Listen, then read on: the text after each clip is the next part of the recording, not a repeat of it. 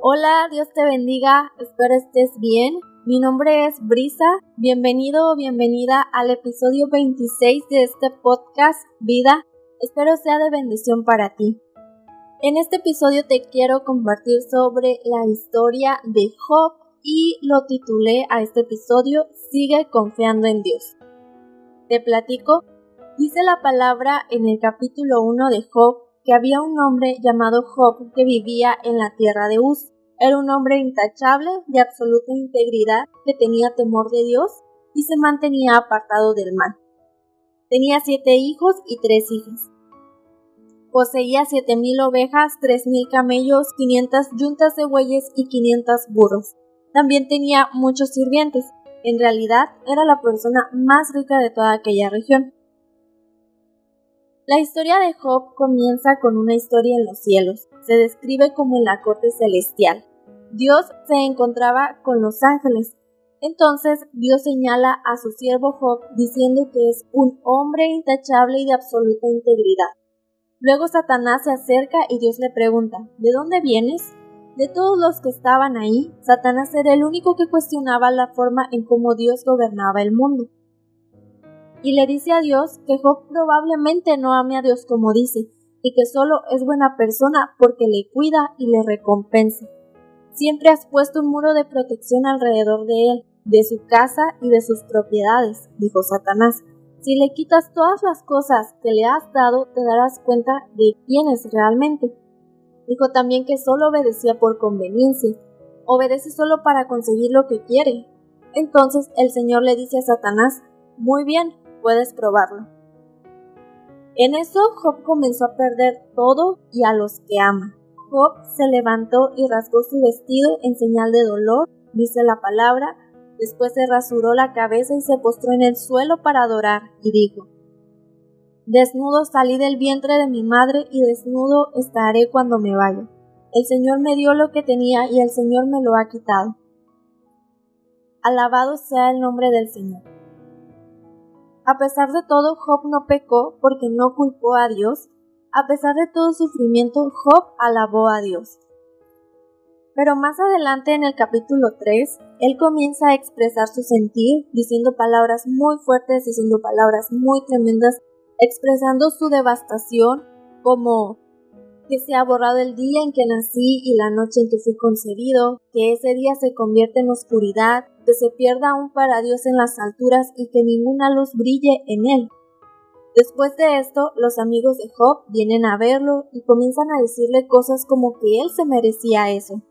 De seguro hizo algo muy malo para merecer esto, porque decían que Dios es justo, que sí lo es, pero ellos decían que este mundo está ordenado según la justicia y rectitud de Dios y por eso pensaban que Job estaba recibiendo lo que merecía. A lo largo de los capítulos siguientes sus amigos siguen especulando, se siguen preguntando el por qué Dios le habría mandado a Job ese sufrimiento. Hasta comienzan a hacer, se podría decir, como listas de pecados que Job pudo haber cometido. Pero tras cada acusación que le hacen sus amigos, Job se defiende diciendo que es inocente. No me quiero imaginar los pensamientos que pudieron haber llegado a Job, porque no sé si les pasa que cuando estamos pasando por algo difícil nos encontramos en una montaña rusa de emociones, así como Job que confiaba que Dios era sabio y justo, pero en otros momentos ponía en duda la bondad de Dios. Al final, Job le pide a Dios que vaya a verlo en persona y se explique, a lo que Dios va en una gran nube de tormenta pero no le da una respuesta directa ni tampoco le dice la conversación que había tenido con Satanás antes de todo eso, sino que lo lleva a un recorrido por el universo, mostrando lo grandiosa que es su creación y haciéndole preguntas como ¿Quién es este que pone en duda mi sabiduría con palabras tan ignorantes? ¿Dónde estabas tú cuando puse los cimientos en la tierra? ¿Quién decidió sus dimensiones y extendió la cinta de medir? Que sostiene sus cimientos y quien puso su piedra principal, mientras las estrellas de la mañana cantaban a coro y todos los ángeles gritaban de alegría, quien contuvo el mar dentro de sus límites cuando brotó del vientre y cuando lo vestí de nubes y lo envolví en densa oscuridad. O sea que le muestra a Job si es capaz de gobernar o entender Le muestra los detalles del mundo, le muestra las cosas del mundo que como humanos no entendemos, pero que Dios sí entiende, porque Él conoce y presta atención a cada parte, por más pequeña que sea del universo, cosas que ni nos imaginamos y que tal vez nunca lleguemos a conocer. Se podría decir entonces que desde el punto de vista de Job pareciera que Dios no es justo, pero sabemos también que Dios ve las cosas desde otra perspectiva muy pero muy diferente a la nuestra, porque Dios diariamente está al pendiente de su creación e interactúan al tomar decisiones, porque Dios es un Dios creativo que usa su creación para obrar en nosotros y mostrarnos los milagros y ese obrar en nosotros a través de su creación. Entonces Job, al no comprender nada, queda en una condición de humildad. A pesar de no saber Job el por qué sufrió, fue capaz de vivir en paz y temeroso a Dios. Más adelante, después de esto, Dios restaura a Job todo lo que había perdido, dándole el doble, y esto se me es muy sorprendente porque las pérdidas que había tenido Job no eran un castigo, y devolvérselo no era tampoco una recompensa. En la sabiduría de Dios, que a veces nosotros no comprendemos el por qué pasan las cosas, Dios en su sabiduría le dio un regalo a Job y todo esto por lo que pasó Job. A él dejó de importarle lo que viniera, fuera bueno o malo, él podía confiar ahora plenamente en la sabiduría de Dios. Bueno, ahora te comparto las enseñanzas que nos deja esta historia sobre el libro de Job. Pues primero que nada, el libro de Job consiste sobre cómo respondemos al sufrimiento o cómo deberíamos de reaccionar ante el sufrimiento. Vemos que lo mejor y lo correcto es seguir y no dejar de confiar en Dios.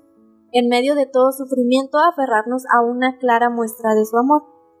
Por otro lado, las amistades. Yo la verdad estoy muy agradecida con las amistades que Dios ha puesto en mi camino y me han ayudado a crecer espiritualmente, pero también hay ocasiones que nuestros amigos malentienden las cosas por las que estemos pasando o que en lugar de ayudarnos y dar palabras de luz, nos digan palabras totalmente contrarias a lo que dice la palabra de Dios.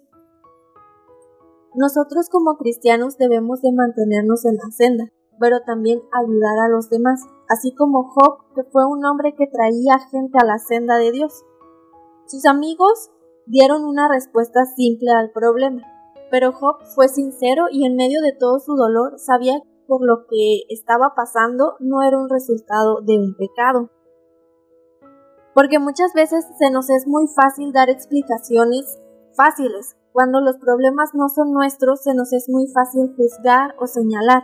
Cuando la prueba no es nuestra, como fue con los amigos de Job, que al pasar los capítulos se comienza a ver la frustración de Job respecto a sus amigos.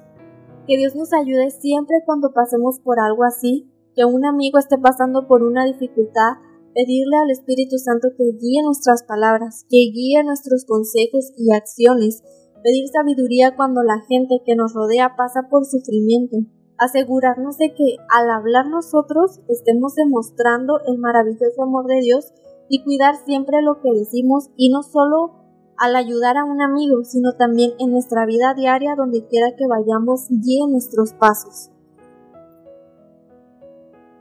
El otro día leí en el devocional que estamos leyendo el grupo de jóvenes de la iglesia en la que me congrego, y algo que mencionaba es que quienes sufren no han causado necesariamente su sufrimiento por su propio pecado. Si así fuera, Dios nos convencería del mismo mostrándonos el pecado específico cometido. En nuestras oraciones pedirle a Dios que nos ayude a andar por sus caminos y permanecer en sus sendas.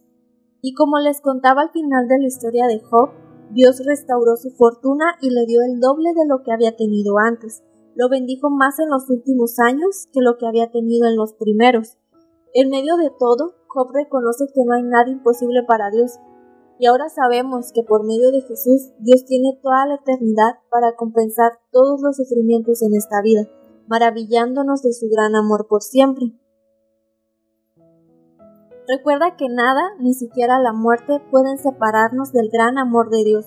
Tú y yo estamos en mejores condiciones que Job, porque sabemos que gracias a Dios que envió a su Hijo Jesús a morir en la cruz por ti y por mí y resucitar al tercer día, tenemos la segura esperanza de la eternidad en la presencia de Dios. No sé por qué lucha estés pasando en este momento, pero te animo a que sin importar cuán difícil o imposible se presente o pareciera la situación, vale la pena recordar el amor de Dios por ti y confía que para Dios no hay imposibles. Sigue confiando en Dios. Y bueno, es todo por el episodio de hoy. Espero haya sido de bendición para tu vida. Cuídate mucho, que Dios te bendiga. Recuerda que todos los viernes subimos un nuevo episodio. Te invito a compartir con tus amigos este podcast y a seguirnos en Instagram. Estamos como vida.pod. Bye.